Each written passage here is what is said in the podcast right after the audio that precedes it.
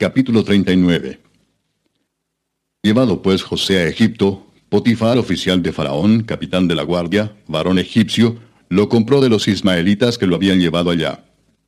Mas Jehová estaba con José y fue varón próspero, y estaba en la casa de su amo el egipcio.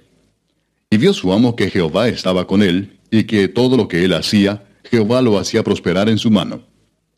Así halló José gracia en sus ojos y le servía. Y él le hizo mayordomo de su casa y entregó en su poder todo lo que tenía.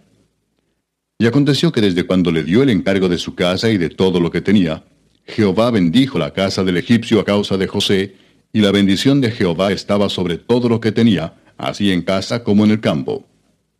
Y dejó todo lo que tenía en mano de José, y con él no se preocupaba de cosa alguna sino del pan que comía y era José de hermoso semblante y bella presencia. Aconteció después de esto que la mujer de su amo puso sus ojos en José y dijo, Duerme conmigo. Y él no quiso, y dijo la mujer de su amo, He aquí que mi señor no se preocupa conmigo de lo que hay en casa, y ha puesto en mi mano todo lo que tiene. No hay otro mayor que yo en esta casa, y ninguna cosa me ha reservado, sino a ti, por cuanto tú eres su mujer. ¿Cómo pues haría yo este grande mal y pecaría contra Dios? Hablando ella a José cada día y no escuchándola él para acostarse al lado de ella, para estar con ella, aconteció que entró él un día en casa para hacer su oficio, y no había nadie de los de casa allí. Y ella lo asió por su ropa, diciendo, Duerme conmigo. Entonces él dejó su ropa en las manos de ella, y huyó y salió.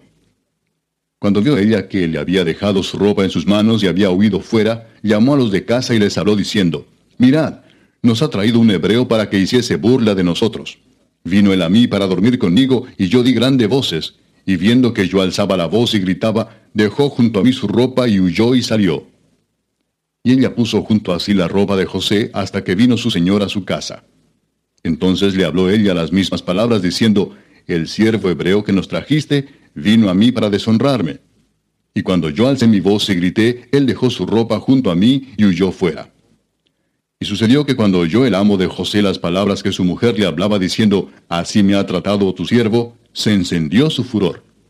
Y tomó su amo a José y lo puso en la cárcel donde estaban los presos del rey, y estuvo allí en la cárcel. Pero Jehová estaba con José y le extendió su misericordia y le dio gracia en los ojos del jefe de la cárcel.